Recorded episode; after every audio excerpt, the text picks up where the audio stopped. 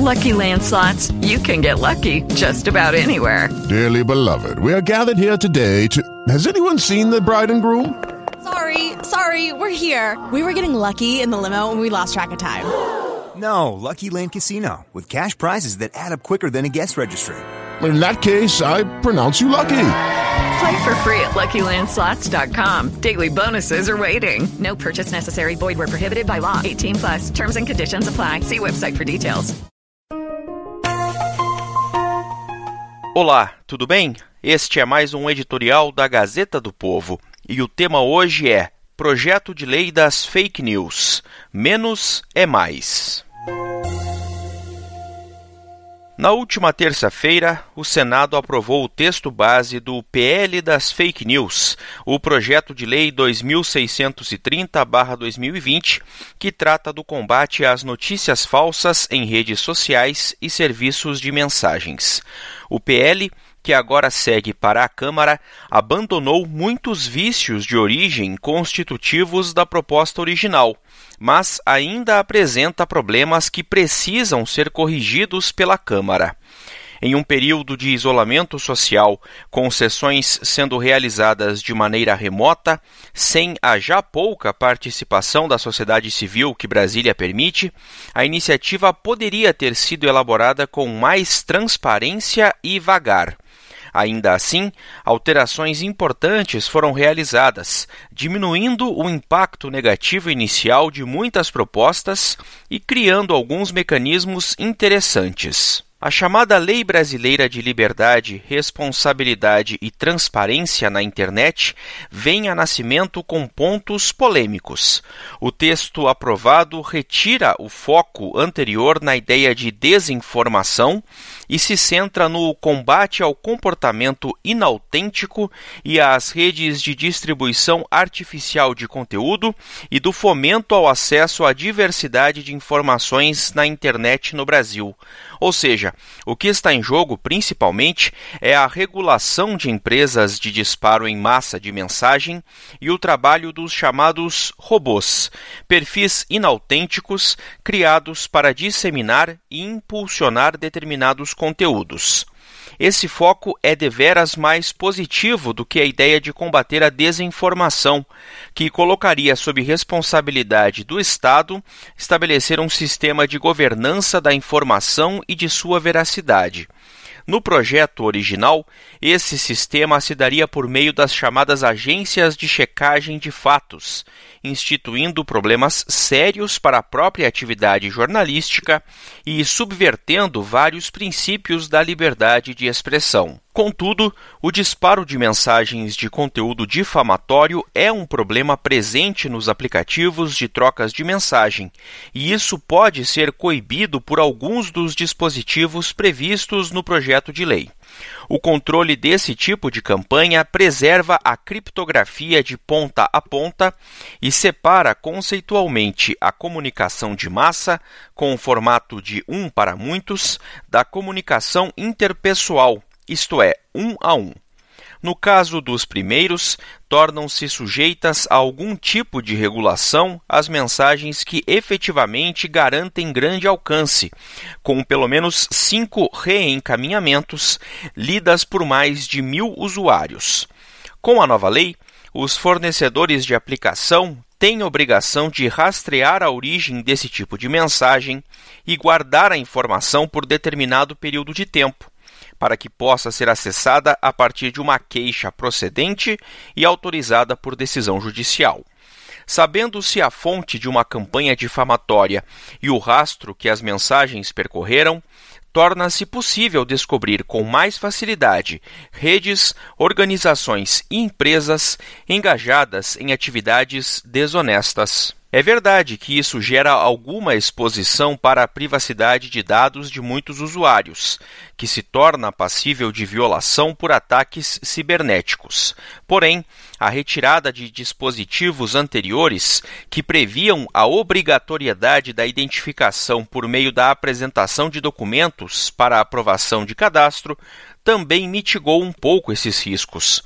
No formato que está, a lei restringe essa possibilidade de exigência a contas denunciadas por propagação em massa de conteúdo inautêntico, o que é um ponto positivo. Pelo texto, as plataformas ficam obrigadas a excluir contas falsas criadas ou usadas com o propósito de assumir ou simular identidade de terceiros para enganar o público, excetuando o conteúdo humorístico. Também fica permitida a abertura de contas com nome social ou pseudônimo. Porém, os usuários denunciados por conteúdo irregular ou difamatório podem ser instados a comprovar sua identificação para a rede. O número de contas vinculadas ao mesmo usuário também fica limitado, e os robôs, isto é, contas automatizadas para envio maciço de mensagens, ficam proibidos. Porém, o sistema de governança que o projeto de lei institui ainda aguarda pontos controversos. A nova lei obriga os provedores de rede fornecerem instâncias de denúncia de conteúdos irregulares que poderão suspender ou encerrar contas por causa disso. Essa espécie de arbitragem, de resto já executada por aplicações como Facebook e Twitter, colocaria sob responsabilidade de avaliação de um terceiro contratado pela própria empresa o julgamento de procedência da denúncia, conferindo ao denunciado prazos e procedimentos para sua contestação. Ainda que seja possível recorrer, a notificação dos usuários para suspensão de conteúdo ou contas fica dispensada em caso de dano imediato de difícil reparação, segurança da informação ou do usuário, violação a direitos de crianças e adolescentes, entre outros aspectos. Em relação a isso, é possível levantar algumas objeções que precisam ser debatidas na Câmara com mais cuidado. Esse tipo de sistema, como se tem visto em sucessivas interpelações do Facebook em países como os Estados Unidos da América, coloca sob a responsabilidade de funcionários contratados a possibilidade de vetarem conteúdo de natureza política, tendo por justificativa a proteção de usuários. Esses funcionários também se encontram sujeitos a ações concertadas de denúncias contra adversários ou pessoas que se deseja prejudicar.